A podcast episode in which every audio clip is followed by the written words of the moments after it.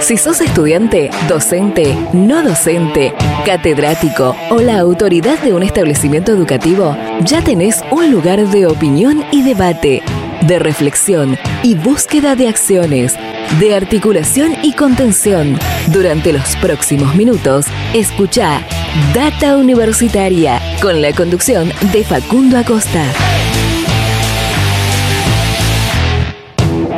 Bienvenidos y bienvenidas una vez más a este espacio dedicado a la comunidad que le da vida a las universidades.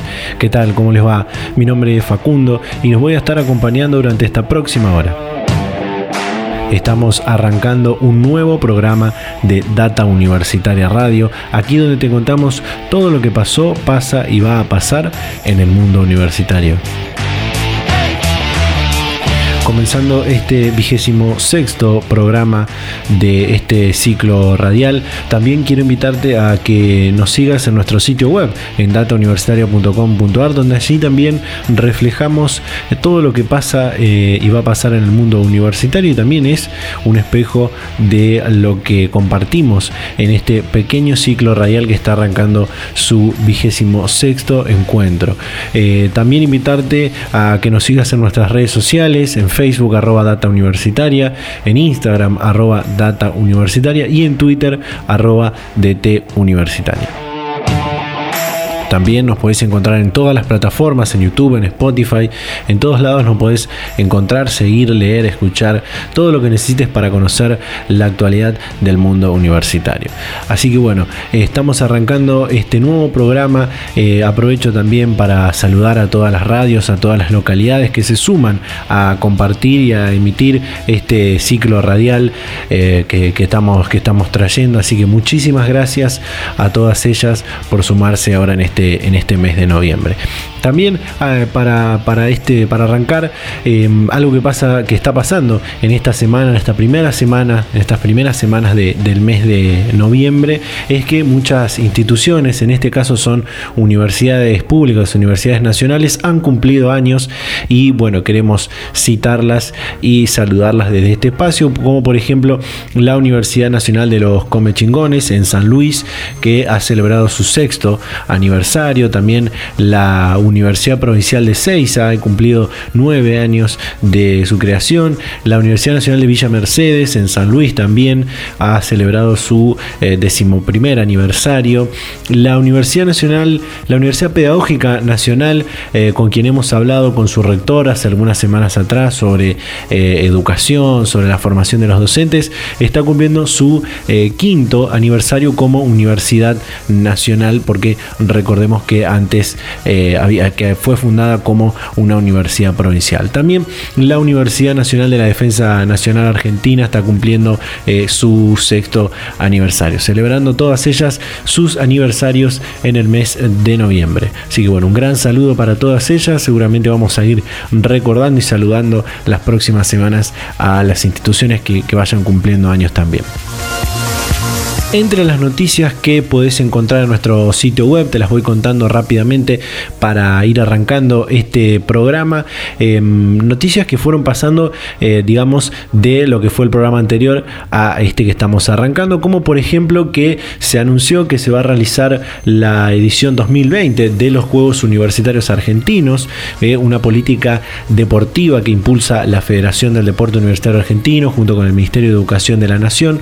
Y este año por las causas de público conocimiento, donde, bueno, eh, por supuesto no se pueden realizar eh, eventos masivos, ni, ni, mucho menos eventos deportivos, se va a realizar esta edición los Juegos Universitarios Electrónicos, es decir, eh, bueno, le han puesto e-jugar por Juegos Universitarios Argentinos Electrónicos, y bueno, esta edición va a contar con tres ejes fundamentales, como son, por ejemplo, los esports, los deportes electrónicos, electrónicos, el ajedrez realizado en formato virtual y las competencias de freestyle o de rap que también están teniendo un gran auge y por supuesto eh, el, movimiento estudiantil, el movimiento universitario no podía ser ajeno a ello. Así que bueno, para inscribirte a esta nueva edición tenés que entrar en juegosuniversitarios.ar Allí están todos los reglamentos, todas las bases y condiciones de eh, cómo tiene que hacer cada uno y cada una para eh, inscribirse. En algunos, por ejemplo, en algunos, en algunos deportes electrónicos, en algunos juegos de los esports hay que formar equipos, eh, como por ejemplo en el League of Legends hay que formar un equipo de 5 que pueden ser obviamente de tu misma facultad o de la misma universidad, y, pero en la gran mayoría se, se juega de forma individual. Habla dos instancias una instancia regional donde competirán eh, entre las mismas universidades con otras universidades de su misma región y luego los ganadores de esas regionales pasarán a una instancia nacional para elegir ahí y competir para ser los mejores eh, del país. Eh, por otra parte, algo que me gustaría comentar es que se, se está pensando, se está trabajando en un proyecto para mejorar la conectividad de las universidades eh, en una reunión reciente entre el Ente Nacional de las Comunicaciones, el ENACOM, la Secretaría de Políticas Universitarias y el Consejo Interuniversitario Nacional, se está intentando avanzar en este plan para mejorar la conectividad de las universidades, en este caso nacionales. Se busca eh, con esto beneficiar y dar cobertura a más de 2 millones de estudiantes con bueno, este gran eh, impulso, este gran vuelco que ha dado la educación hacia la educación a distancia, hacia la virtualidad y que por diferentes comunicaciones, por diferentes acercamientos que estamos teniendo con, las instituciones, vemos cómo eh, la virtualidad va a seguir siendo moneda corriente eh, en lo que resta de este 2020 y por lo menos en los, primeros meses de lo que será el 2021. Eh, por otra parte, eh, esta semana se conoció el ranking QS, eh, es un ranking donde se mide lo que es em, la capacidad de la productividad científica y académica de las instituciones, es un ranking muy prestigioso, llevado adelante internacionalmente por la consultora Quakerly Simons em, y bueno, siempre las universidades nacionales de Argentina se, destacan. En este caso, bueno, la Universidad de Buenos Aires, la UBA, volvió a estar en el primer puesto en, Argentina. Y la Universidad Nacional de La Plata eh, volvió también a ser la segunda y muy cerca de, de, la, de la UBA. Y la Universidad Nacional de La Plata ha avanzado varios, varios puestos a nivel Latinoamérica, ubicándose en el vigésimo primer puesto. Así que bueno, esta es otra, otra novedad eh, que, que se que se ha conocido recientemente, pero creo yo una de las novedades, una de las, mejor dicho, una de las noticias más eh, relevantes, más importantes que se ha conocido en el, eh, en el mundo universitario, de que no pudimos abordar lamentablemente en el programa anterior, pero te paso a contar ahora en esta oportunidad, es esta decisión administrativa que se publicó en el boletín oficial el pasado viernes 6 de noviembre, la decisión administrativa 1995-20, por la cual eh, el gobierno nacional prestará conformidad a que las universidades retomen algunas actividades presenciales. Es decir, que bajo los lineamientos del protocolo marco que se acordó en el mes de agosto, ahora eh, se suma a lo que es, eh, se suma a las jurisdicciones para terminar de autorizar esta posibilidad y una vez que las, las provincias y las universidades tengan en claro cuáles son las actividades que van a volver, el gobierno prestaría su conformidad para eh, que retomen estas actividades. A pesar de esto, son muchas ya las eh, instituciones de educación superior, son muchas las universidades que han, han anunciado y han manifestado que van a continuar tal como se viene desarrollando el año, es decir, mediados por la tecnología. Em, por ejemplo, las universidades de la provincia de Córdoba, la UNC, la Universidad de Villa María y la Universidad de Río Cuarto han anunciado ese mismo día que van a continuar tal y como vienen desarrollándose las actividades y con la posibilidad de que se realicen algunas que, alguna que otra actividad presencial. Lo mismo en la universidad, por ejemplo, la Universidad Nacional de San Juan, en La Pampa, eh, bueno, la rectora de la Universidad Nacional del Nordeste, Defina Beirabé, que también es presidenta del Consejo Interuniversitario, ha confirmado que eh, las actividades académicas en su institución continuarán bajo lo que es la modalidad no presencial también conocida como la modalidad eh, virtual eh, o de educación de, emergencia, por lo menos hasta que cierre el ciclo académicos del 2020. Bueno, también ha hecho lo propio la Universidad Nacional de Misiones, la Universidad Nacional de Rosario, pero hay algunas universidades bonaerenses que, como por ejemplo la UBA, que ya dijo que va a empezar a articular, como lo hemos contado en alguna otra oportunidad, que el rector Alberto Barbieri había anunciado que tenían su protocolo armado para cuando se dé esta posibilidad. Bueno, eh, han anunciado que ya empezaron a trabajar en esto, en esta posibilidad y que bueno, serán solamente unas pocas las carreras y, los estudiantes que volverán, em, como por ejemplo en materias de veterinaria, agronomía, odontología, medicina, que son algunas carreras que tienen materias em, que son eminentemente presenciales y requieren em, de una manera eh, sí o sí de tener estas actividades presenciales para poder acreditar este, este ciclo. Así que bueno, estas son algunas de las eh, cosas que, fueron pasando. También bueno, se habló mucho de la, vacuna contra el coronavirus, de la, esta posibilidad que el gobierno nacional haya, haya firmado diferentes convenios para la compra de varias vacunas desarrolladas en diferentes partes del mundo, como bueno, la, Sputnik 5, la, vacuna de, Oxford, bueno, varias vacunas que, eh, que se van a se van a ir comprando y en este sentido vamos a tener una comunicación con el ministro de Ciencia, Tecnología e Innovación, Roberto Salvareza,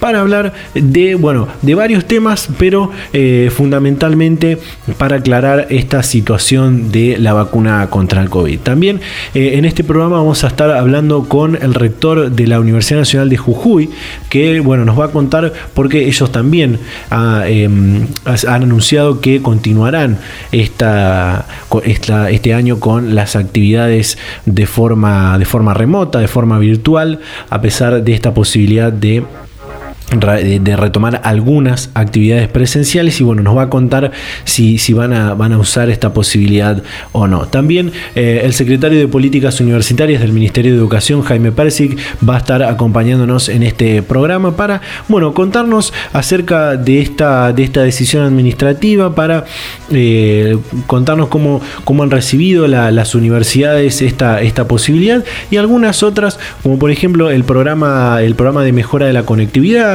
eh, vamos a preguntarle seguramente eh, por el presupuesto universitario, qué va a pasar con las becas Progresar el próximo año. Bueno, diferentes cosas que vamos a ir eh, hablando en este, en este programa que vamos a, estar, vamos a estar comenzando. Así que te invito a que te quedes, a que nos acompañes esta próxima hora para compartir este vigésimo sexto programa de Data Universitaria Radio.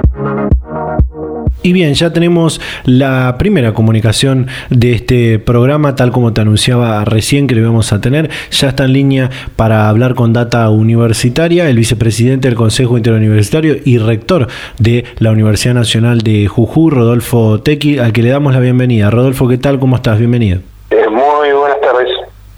Bueno, eh, motiva esta comunicación la directiva publicada en el Boletín Oficial la semana pasada, el viernes 6 de noviembre, donde bueno, el Gobierno Nacional anunció que prestará conformidad a que las universidades eh, retomen algunas actividades presenciales. Eh, después de esto, bueno, la, la, UNJU ha comunicado que continuará con las actividades tal como venía, ¿no? Sí, sí. lo que ha hecho Jefatura de Gabinete es convalidar una una decisión que habíamos tomado en conjunto en el mes de agosto entre las universidades públicas, las privadas y el Ministerio de Educación, fijando cuál es, eh, estableciendo cómo sería el trámite para eh, la autorización de actividades presenciales.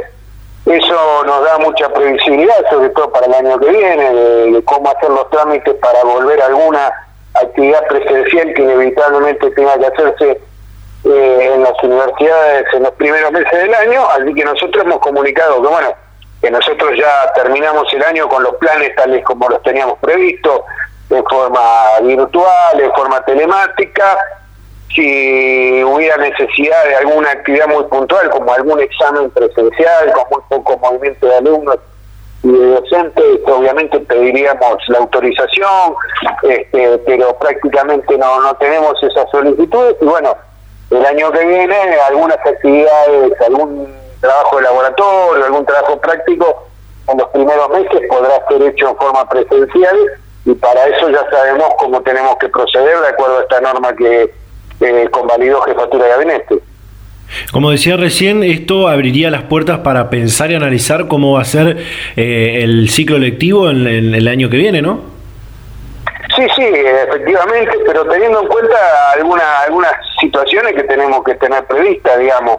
Eh, todo lo que ocurrió en Europa ocurrió también en América Latina, no tenemos, no tenemos motivo para pensar que estamos exentos de una situación de segunda ola como, como ha ocurrido en Europa, así que bueno, tenemos que ser muy cuidadosos, por eso nosotros siempre evitamos eh, la frase vuelta a clases, porque esa frase eh, confunde mucho, se piensa que se vuelve a la normalidad que teníamos antes de marzo y bueno, este, todos sabemos que ese no es el caso, no vamos a volver a esa normalidad por muchos meses. Así que en el caso de que tengamos alguna actividad presencial, eh, que va a ser alguna actividad puntual, repito, algún trabajo de laboratorio, algún trabajo práctico, alguna clase que necesite imprescindiblemente necesita el profesor tener con alguno de sus alumnos, la profesora con alguna de sus alumnas, alumnos, eso obviamente lo vamos a hacer con los protocolos y con todo el trámite que es necesario realizar, pero digo, en ningún momento se trata de una vuelta a lo que conocíamos antes del mes de marzo. eh, rector, ¿están proyectando cómo iniciará el, próximo año las clases en las facultades? Sí, sí, en Jujuy eh, nosotros vamos a tratar de aprovechar el mes de febrero, porque, bueno, en principio suponemos que una complicación, una segunda, una nueva complicación sanitaria probablemente se dé con la llegada de temperaturas más bajas, fines del mes de marzo, principio del mes de abril, así que vamos a aprovechar febrero. Este, en forma virtual, vamos a retomar en forma virtual. Algunas facultades de la Universidad de Jujuy ya han previsto eh, terminar de algunas algunos, el calendario académico de este año, terminando en el mes de febrero y hasta mediados de marzo del año que viene. Eh, por ahora eh, todo va a seguir siendo virtual, digamos, y con cuenta gotas iremos planificando sobre la marca alguna actividad presencial si vemos que es imprescindible realizarla y si vemos que están dadas las condiciones para realizarla. Así que por ahora todo sigue en forma virtual y veremos en el momento si alguna actividad tiene que ser presencial ya la comunicaremos en su oportunidad, digamos. Es decir, en este sentido, el próximo año habrá una modalidad mixta, ¿no? Sí, todo indica que hay una modalidad mixta que va a quedar por mucho tiempo, digamos. Este, eh, las universidades, todas las universidades en Argentina, públicas y privadas, estamos viendo que, bueno, que hay cuestiones que este año la experiencia ha demostrado que la, la educación virtual, telemática, eh, hemos ganado a la fuerza práctica y experiencia, nuestras profesoras y profesores han ganado práctica y experiencia en eso, así que muchas muchas de, sus acciones seguirán siendo de forma virtual el año que viene y probablemente este, la educación bimodal, como nosotros decimos, se instale casi definitivamente en la práctica de la educación superior. Eh, ¿Cómo está, cómo está cerrando, aprovechando la comunicación, eh, preguntarle, ¿cómo está cerrando el año la, la Universidad Nacional de Jujuy? Eh, como les decía antes, algunas facultades este, ya están previendo la, terminación, la finalización de actividades este año, otras tienen pendientes algunas actividades para terminar en febrero y marzo del año que viene y recién retomar en abril este, el calendario académico 2021 y bueno este eh, todas terminando con con evaluaciones virtuales de forma telemática en todo el año no se ha no se ha este, no se ha retrasado los actos de colación se siguieron recibiendo muchos alumnos se le dio prioridad para dar exámenes virtuales a los alumnos que tenían pocas materias para ya alcanzar el título así que todo lo que ha sido este, la tarea educativa, la tarea de investigación y la tarea, este, las actividades como las colaciones de grado, este, han sido prácticamente normales. Eh, tengo entendido que están buscando eh, ampliar la, oferta académica, incluso esperan que se apruebe la posibilidad de dictar la carrera de abogacía para, para, este, para fin de este año, ¿no? Sí, sí, nosotros estamos en el mismo proceso que están todas las universidades con sus carreras de Derecho y de Contador Público Nacional en el proceso de acreditación a través de la Comisión Nacional de Acreditación y bueno, y esperamos los resultados finales. En el caso, para nosotros la carrera de abogacía sería una carrera nueva a implementar, pero bueno, que está bajo proceso de acreditación, así que esperamos el resultado, si hay recomendación de que hagamos correcciones del plan de estudio o, o así como lo hemos presentado es viable y bueno, una vez que tengamos este, el visto bueno de la CONEU, nos pondremos a pensar cómo organizamos el inicio de esa carrera. ¿Sigue proyectándose la, la, ampliación y la expansión de la universidad en la provincia? Sí, eh, estamos en un proceso, este año ha sido muy difícil, muy complicado para, obviamente, para el proceso de expansión territorial, pero bueno, esperamos el año que viene poder consolidar este, el proceso de, expansión territorial, este, eh, en la medida en que podamos agregaremos oferta, veremos de qué manera es la dinámica de, la expansión territorial de la Universidad de Jujuy, pero bueno, eh, ha sido uno de los elementos importantes destacados por la CONEAU al momento de realizar este año una evaluación externa del desempeño de la Universidad de Jujuy, una, uno de los aspectos que la CONEAU ha resaltado ha sido precisamente el desarrollo territorial que ha tenido la universidad.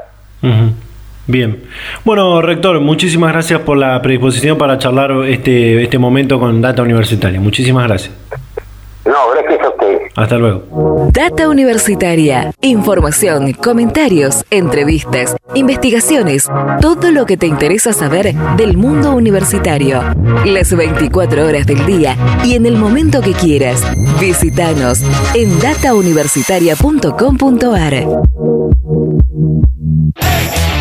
Bueno, ahí pasaba eh, la comunicación. Le mandamos un gran saludo a Rodolfo Tequi, rector de la UNJU, vicepresidente del CIN, eh, que nos contaba, bueno, cómo va a cerrar el año la, universidad. También este análisis que tienen que hacer de cómo van a arrancar eh, el, próximo, el próximo ciclo lectivo en el 2021. existen algunas universidades ya, hay algunas universidades, incluso el programa anterior, el rector Enrique Mamarela de la Universidad Nacional del Litoral nos dijo que hay una posibilidad de que las universidades comiencen en el mes de abril eh, o en el mes de mayo. Eh, por ejemplo, la Universidad Nacional de Rosario eh, ya ha anunciado que va a comenzar el ciclo lectivo en el mes de, mayo. todo va, a depender del análisis que cada jurisdicción haga y las habilitaciones correspondientes, que tenga las habilitaciones correspondientes. También, bueno, saber y reconocer de que la virtualidad va a continuar tal así como nos decía el rector eh, Tequi sobre esta, sobre esta posibilidad de que siga la virtualidad por lo menos un tiempo más y eh, llevar adelante una educación, una modalidad de educación y del proceso de enseñanza-aprendizaje de forma híbrida, es decir, un poco virtual y un poco presencial con algunas actividades eh, muy muy puntuales. Así que bueno, em, vamos a ir un pequeño corte, eh, nos queda todavía la comunicación con Jaime Persic, nos queda todavía compartir eh, lo del ministro Salvarez, así que bueno, vamos a ir un pequeño corte y ya continuamos con más Data Universitaria Radio. En la vida tenés amigos de toda clase. Están los que te quieren y los que también te quieren ver destruido. Ver destruido. Quien te ofrece droga no es amigo, es enemigo. Hace tu mejor elección. Hace tu elección de vida. Contamos con vos. Contamos con vos. Tanta porquería pa' que la querés. Tanta porquería pa' que la querés. Y continuamos, continuamos en Data Universitaria Radio. Eh, recordad que todo lo que compartimos en este ciclo radial también lo puedes encontrar en nuestro sitio web datauniversitaria.com.ar. Eh, podés revivir todas las entrevistas que realizamos eh, en los diferentes programas, en estos 26 programas que llevamos eh, emitiendo, entrando en nuestro sitio web, en el apartado entrevistas, ahí vas a encontrar todas las entrevistas que hemos hecho con rectores, con rectoras, algunos informes, diferentes cosas que hemos compartido también en el ciclo radial. Eh, tal como lo anunciaba al principio, luego de esta eh, posibilidad que tienen ahora las universidades de retomar, obviamente protocolo mediante y autorización mediante de las provincias, de retornar con algunas actividades presenciales. Para hablar de esto está con nosotros el secretario de Políticas Universitarias del Ministerio de Educación de la Nación, Jaime Persic, al que le damos la bienvenida. Jaime, ¿qué tal? ¿Cómo estás? Bienvenido. ¿Qué tal? Buen día, ¿cómo le va? Bueno, eh, lo que motiva esta comunicación es la directiva publicada en el Boletín Oficial la semana pasada, donde se anunció que el gobierno eh, nacional prestará conformidad para que las universidades retomen algunas actividades presenciales. Bueno, luego de esto muchas universidades ya eh, anunciaron que continuarán como vienen desarrollándose durante el año, ¿no? Sí, lo que hay es un protocolo votado y acordado con todas las universidades el 8 de agosto y la decisión administrativa incorpora a los gobiernos provinciales en la posibilidad de abrir y cerrar las universidades, pero venimos trabajando desde julio en un protocolo, el 8 de agosto lo firmamos y lo consensuamos, y ahora este, hay que ver cómo progresivamente las universidades van incorporando actividades académicas presenciales. ¿no? Eh, esto que, han dicho eh, en muchos, muchos rectorados de universidades, universidades nacionales también, es como que eh, esta autorización para, para volver a la actividad es como que se dio un poco tarde durante el año, porque bueno, ya muchas han decidido que cerrarán el año en la, en la virtualidad, ¿no? Pero hay muchas universidades que han empezado con la actividad académica presencial. Yo le podría decir varias que han tomado exámenes en agosto, en septiembre, exámenes finales que han hecho las prácticas finales de los laboratorios, las prácticas finales de, las carreras de salud. Hay varias universidades que han arrancado, otras están más atrasadas y también depende de, cómo la pandemia ha circulado en cada territorio. Esto, esto abriría eh, lo que abriría las puertas para eh, pensar o analizar, mejor dicho, también eh, cómo será el, inicio del ciclo lectivo el próximo año. ¿No cree?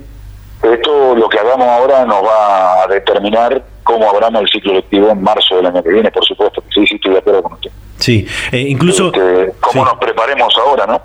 Claro. Incluso eh, em, en algunas instituciones universitarias han dicho que no sería en marzo, pero bueno, sería eh, ya a partir de, lo que es el mes de, de abril o mayo, ¿no? Sí, claro.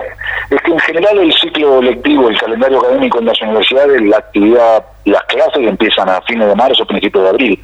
Lo que hay antes, en febrero y marzo, son todos los exámenes, este, las defensas de trabajos finales, bueno.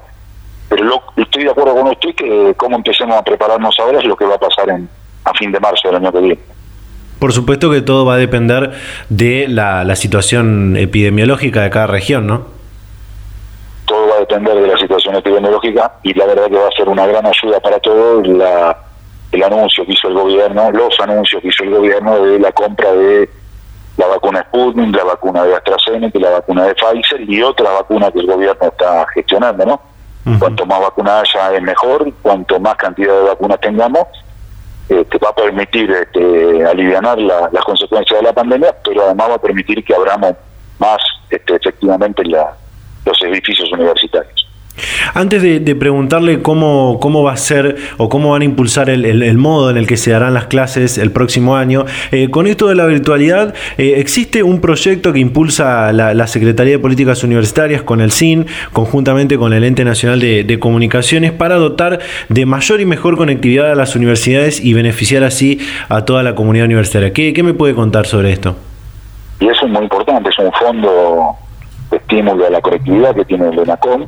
Y nosotros estamos trabajando con las universidades para, en un, en un plan de ocho etapas, este, ir mejorando la conectividad desde el wifi en las aulas hasta la conectividad, hasta la llegada de fibra, hasta la última milla, con la propuesta de en pocos años llegar a una conectividad muy importante para todo el sistema universitario. Eh, y en, este mismo sentido, eh, es probable que en los primeros meses de, de, lo que será el ciclo lectivo 2021 se lleve adelante una, una educación mixta, híbrida, como muchos especialistas lo, lo, dicen.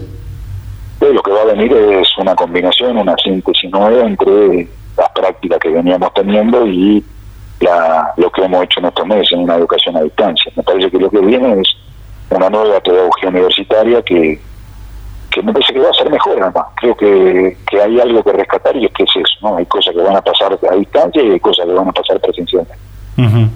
Eh, brevemente, otra cosa que me interesa eh, preguntarle es por eh, el Plan de Desarrollo Federal de Pymes, una iniciativa que anunció el Ministerio de Desarrollo Productivo, que en esta presentación se anunció la creación de los centros universitarios PYME en todo el país. ¿De qué se trata esto?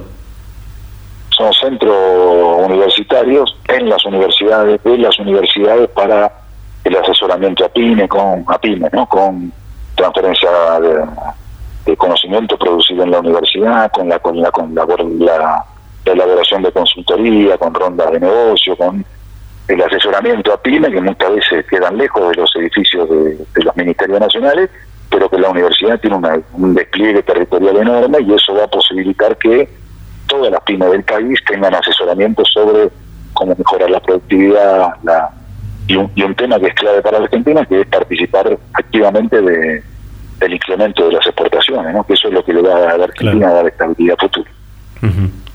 Eh, brevemente, otra cosa que, quiero abordar, aprovechando la, comunicación, si le parece, eh, es lo que fue la discusión salarial con los gremios, tanto de docentes como eh, de los no docentes, donde finalmente se acordó este aumento del 7% a partir del mes de octubre. Lo que me gustaría preguntarle es si existe ese compromiso que se acordó para volver a discutir la situación de los salarios de los trabajadores universitarios en el mes de diciembre firmaron dos revisiones con los docentes, una en diciembre y una en febrero.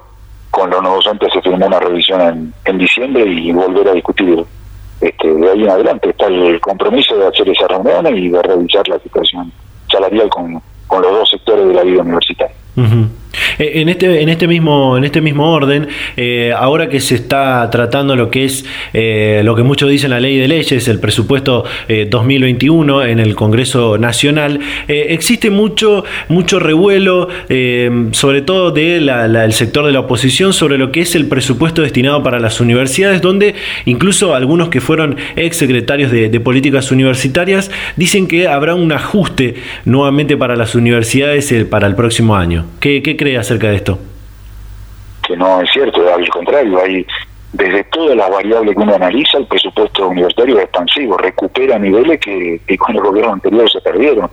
Uno lo podría comparar con el PBI y después de un deterioro de la relación universitario versus el, el, contra el PBI de, 2017, 18, 19, es el, presupuesto que viene crece respecto a la proporcionalidad del PBI, crece en participación en el presupuesto nacional, crece en garantizar, debo decir, se garantiza todo el pago de los salarios, se garantiza pago para inversión de capital de las universidades y hay un incremento respecto de este año. Este año los gastos de las universidades crecieron un 30% y el año que viene crecen entre un 55 y un 60%. O sea que hay un casi un incremento del 100% de los gastos para las universidades y se incorpora un fondo para infraestructura de casi 10 mil millones de pesos cuando no había.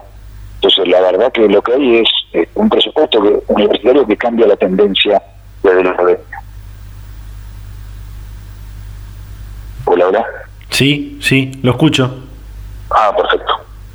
Se había cortado la, la última parte de lo ah. que nos decía. Bueno, que lo que le decía es que es un presupuesto universitario que cambia la tendencia de, de dónde venía el presupuesto con el gobierno de Macri.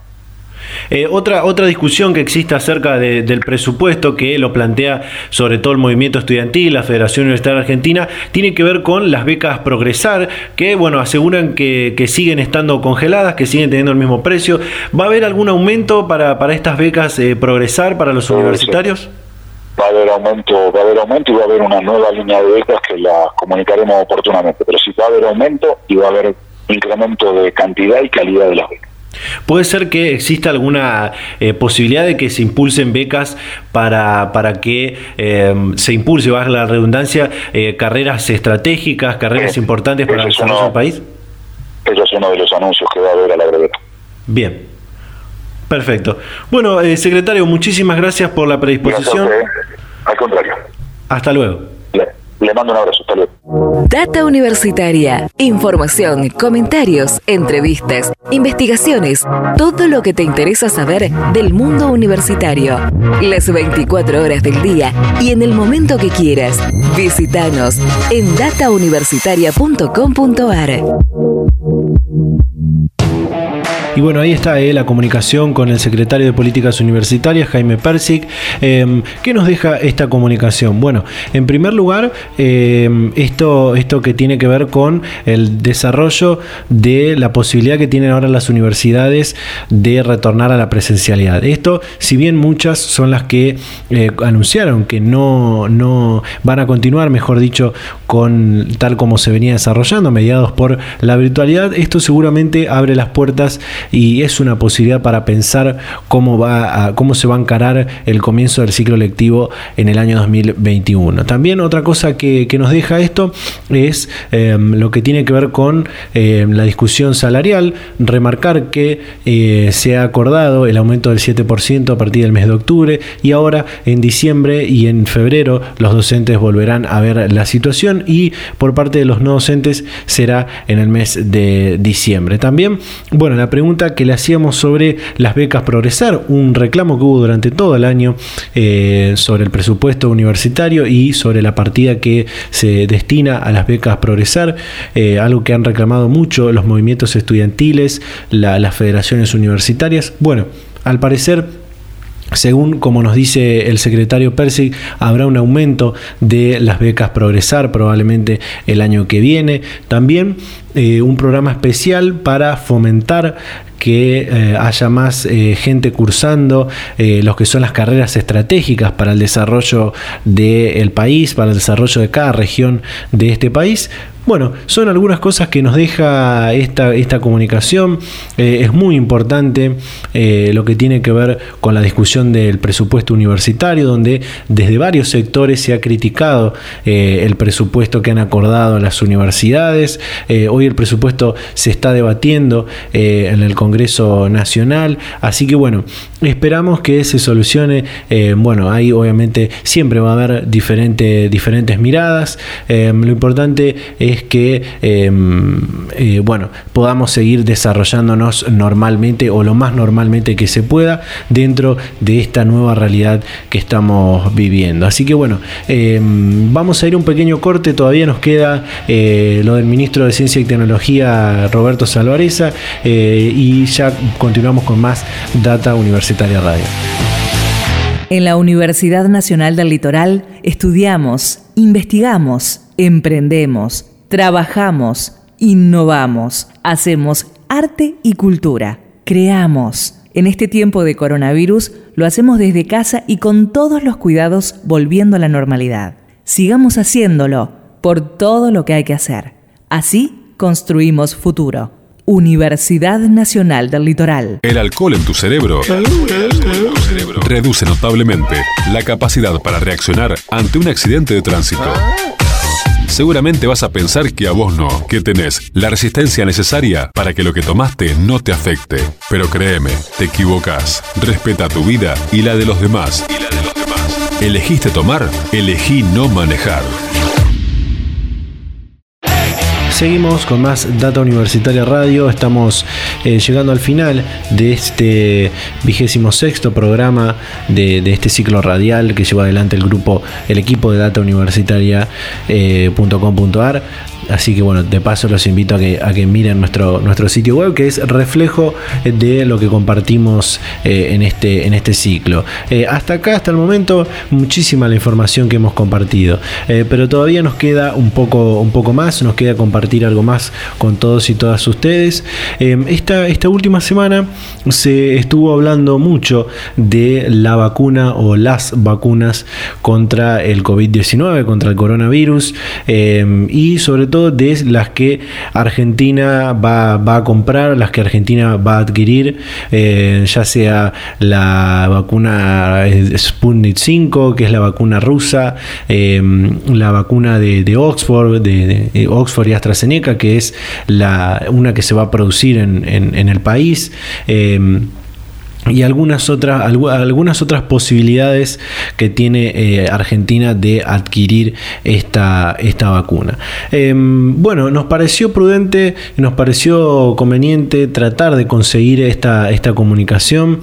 Eh, es destacable la predisposición del de, eh, el ministro Salvareza para realizar esta, esta comunicación, con quien, bueno, hablamos de muchísimas cosas en el poco tiempo que, pudimos, que pudimos acceder. Em, aunque igual, reitero, destacamos la predisposición que tuvo.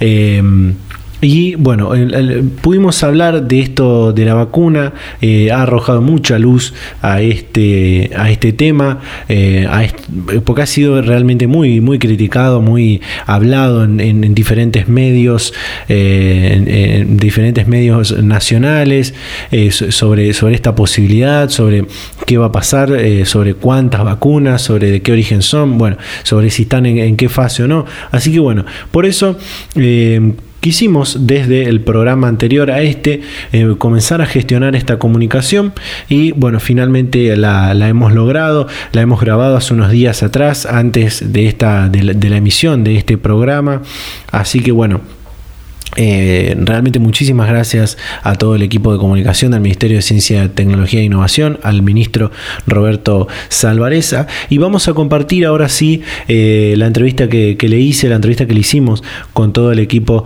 de, de Data Universitaria. Y esto nos decía el ministro Roberto Salvareza compartimos. Eh, me gustaría preguntarle qué, qué, cree sobre cuánto impulso y cuánta importancia ha tomado eh, pensar e invertir en ciencia y tecnología con la llegada de la pandemia del coronavirus.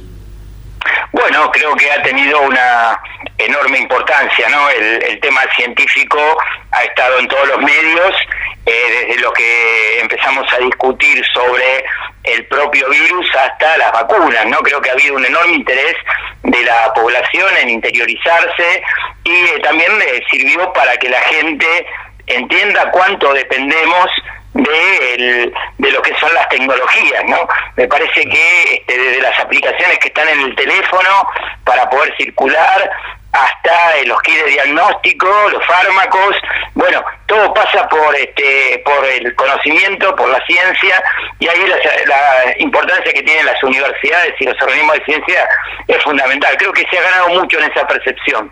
En ese sentido, eh, durante estos casi ocho meses que llevamos de pandemia en Argentina, fueron muchos los desarrollos que desde el Ministerio se han impulsado con, bueno, como dice, gran participación de las universidades, ¿no? Sí, ya, mira, este, nosotros eh, hemos avanzado en tres frentes claves, ¿no? Eh, en una pandemia es importante el diagnóstico, es importante las terapias y es importante la, el, tema que hace a prevención. En el primer eh, caso, en el tema diagnóstico, hemos desarrollado kit de diagnóstico del virus, que son PCR rápidas, se llama tecnología LAMPA y hoy en día se están usando en todo el país, en muchos hospitales, en, en, diferentes provincias, también test de detección de anticuerpos, eh, todo esto hecho por investigadores de, del CONICET y este, laboratorios este, laboratorios privados eh, en asociación. Después de desarrollo del fármaco tuvimos la Universidad de San Martín, el CONICET y la empresa Inmunova eh, que ahora van a terminar el, ensayo clínico del suero equino hiperinmuna. También estuvieron trabajando investigadores en el, en el estudio clínico de la ivermectina, que estamos esperando que el ANMAT dé su, una opinión sobre el mismo.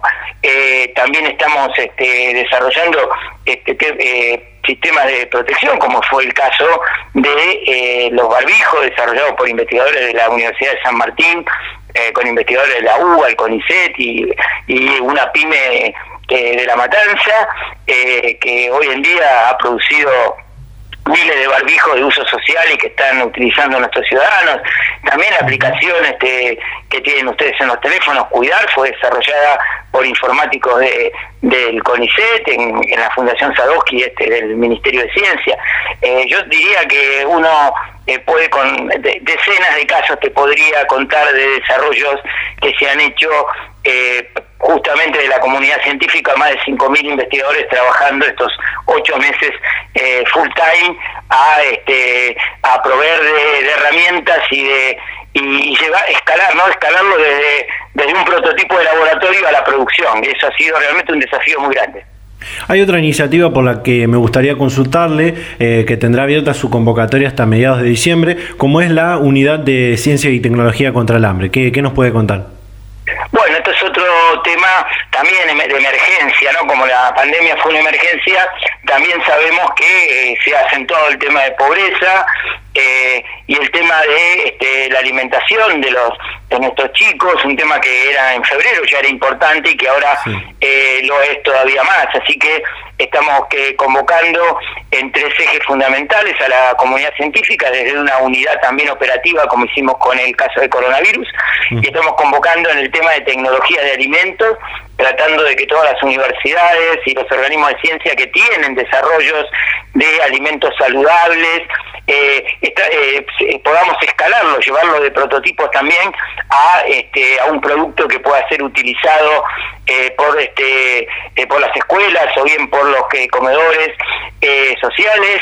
estamos trabajando sobre el tema de tecnología de acceso al agua, calidad de agua, el tema el tema de este, de determinar nuevas nuevas este, fuentes de, agua potable, en, algunos casos ustedes saben en el interior es todo un problema, eh, y también estamos trabajando sobre todos temas que hacen a las ciencias sociales, que eh, hacen a las comunidades más vulnerables, la necesidad de, este, de proveer soluciones, ¿no? Por ejemplo, el caso de empleo joven, eh, el tema de este, vulnerabilidad, violencia, bueno, todo eso lo estamos trabajando en esta convocatoria que está abierta y que esperemos eh, podamos tener los mismos resultados que tuvimos con la unidad coronavirus. Eh, en el sentido de lo que decía de las ciencias sociales, preguntarle también por el programa PISAC, que hace poco lanzó su segunda edición y que se publicaron los primeros resultados donde buscaron estudiar la sociedad argentina en la, en la pospandemia. ¿Qué, ¿Qué fue lo que se encontró? la verdad que eh, hubo una primera convocatoria a PISA que cerró, que había cerrado.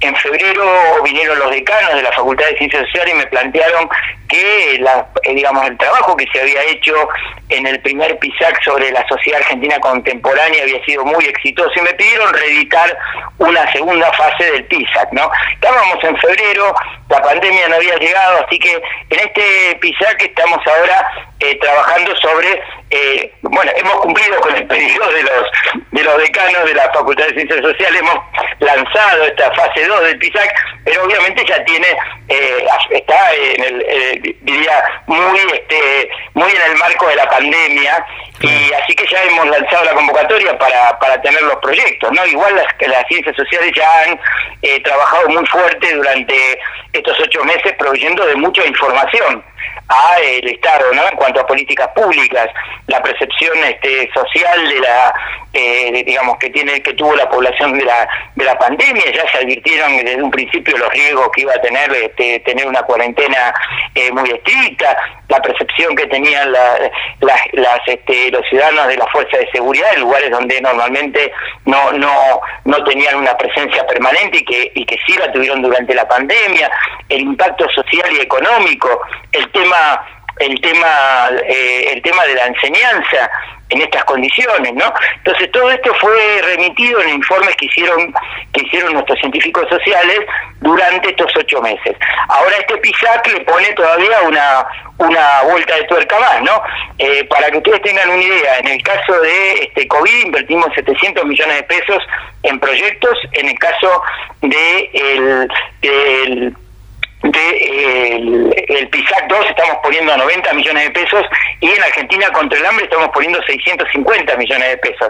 Todo eso para eh, fortalecer y para tener proyectos en estos tres temas, ¿no? Salud, el tema que hace a este hambre y, y este y el, tema de ciencias sociales en la, la Eh, para aprovechar la, comunicación, eh, se está hablando mucho en los últimos días sobre las vacunas contra el COVID-19 que Argentina va a adquirir, sobre si sirven, no sirven, si son efectivas, si son, eh, si cumplen con todos los ensayos y todas las fases. ¿Cuál es la realidad que los argentinos y las argentinas deben deben saber? Bueno, deben saber que que el gobierno está eh, trabajando para que todos los argentinos puedan tener su dosis de vacunas y puedan estar protegidos en el 2021, que ninguna de las vacunas que eh, eh, se van a se van a proveer van a dejar de tener todas las condiciones de seguridad y eficacia. la MAT va a garantizar de lo que, que aquello que el país este, distribuya para vacunar tenga todas las garantías de que sean seguras y que sean eficaces.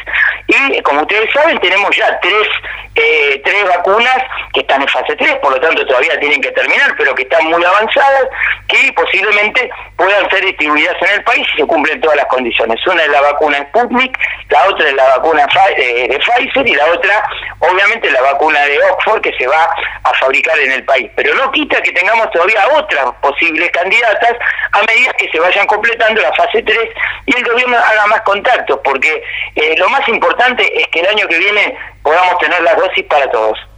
Eh, me nombró la vacuna de, de, Oxford que se va a producir en, la, en el país. Me gustaría preguntarle qué, qué, es lo que va a pasar, si ya ha comenzado su producción, cuándo va a comenzar, si los argentinos la van a tener eh, más tempranamente. ¿Qué va a pasar con esta vacuna?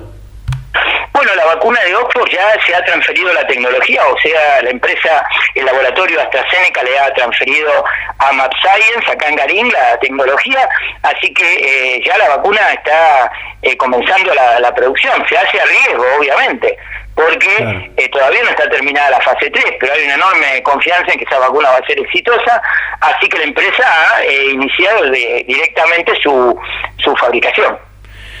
Bueno, eh, por último, y para porque nos quedan los últimos minutos, eh, sé que le habrán preguntado muchísimo en estos días sobre esta, sobre esta cuestión, eh, pero con esto de la vacuna, ¿la sociedad podrá volver a la normalidad o, pensar en una nueva? Sí, a ver, si uno posee vacunas en dosis suficientes como para cortar la circulación del virus, yo creo que vamos a poder restablecer la vida eh, normal, la vida que conocimos, eh, obviamente van a quedar incorporadas muchas, este, yo diría muchas costumbres adquiridas durante este año, el tema de higiene, eh, el tema de distanciamiento, tal vez va a costar, este, yo diría, volver a recuperar las cercanías, ¿no? Como, como tuvimos, pero sobre todo el 2021 yo lo imagino como un año de transición y el 2022 con las vacunas efectivas, si es que realmente eh, las logramos tener, vamos a tener eh, sí este, un mundo más parecido al que, al que, hemos, al que hemos vivido antes. Ministro Salvareza, muchísimas gracias por la comunicación y por la predisposición para charlar con Data Universitaria. No, por favor, un gusto y a disposición de ustedes. ¿eh? Hasta luego. Data Universitaria. Información, comentarios, entrevistas, investigaciones, todo lo que te interesa saber del mundo universitario. Las 24 horas del día y en el momento que quieras. Visítanos en datauniversitaria.com.ar. Bueno gente, llegamos ahora sí al final de este programa. Eh, espero que les haya gustado todo el programa. Eh, bueno, pasó la entrevista, eh, lo que compartimos de la entrevista con el ministro Roberto Salvareza, la verdad, una excelente comunicación la que hemos tenido. como dije también al principio del bloque, realmente muchísimas gracias a todo el equipo de, Ciencia, Tecnología e Innovación, al ministro por la predisposición para realizar esta esta comunicación. Y bueno, eh, como habrán visto, como habrán escuchado, ha arrojado mucha luz a, este tema de, la vacuna contra el coronavirus. Y una gran esperanza, como, como le, consultaba yo al, final, eh, sobre, bueno, que la sociedad argentina particularmente eh, pueda pensar en, no, no sé si retornar a la, a la presencialidad, sigo con el tema de las universidades, no sé si retornar a la normalidad que teníamos previo a la llegada de la pandemia del coronavirus, pero sí eh, poder pensar en una nueva normalidad con estas eh, nuevas eh, conductas, con este nuevo código de buenas prácticas que estamos realizando, como ya saben, el distanciamiento social, la higienización constante, bueno, el uso del barbijo seguramente va a estar aún un tiempo más Tal vez también eh, lo, del aislamiento, eh, en algunos casos particulares, obviamente. Así que bueno, es un poco de esperanza la que tenemos eh, todos y todas en esta, en esta sociedad de tener una, nueva normalidad, poder convivir nuevamente como, como lo hacíamos antes, no de igual manera, pero sí con, como decía recién, con estas nuevas prácticas. Así que bueno, realmente muchísimas gracias a todos y a todas por estar ahí al otro lado. Gracias, como decía al principio, a todas las emisoras, a todas las localidades que se suman y que se siguen sumando a compartir este ciclo radial.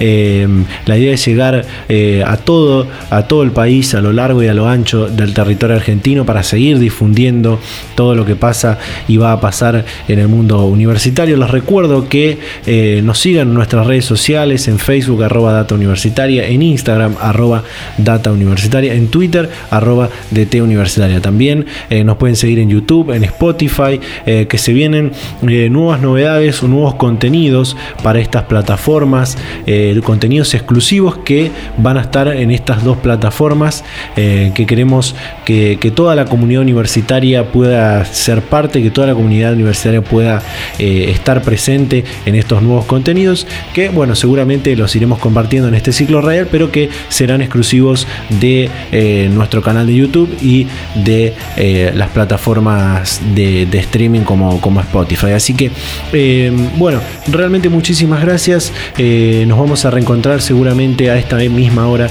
y en este mismo dial la próxima semana. Chau, chau.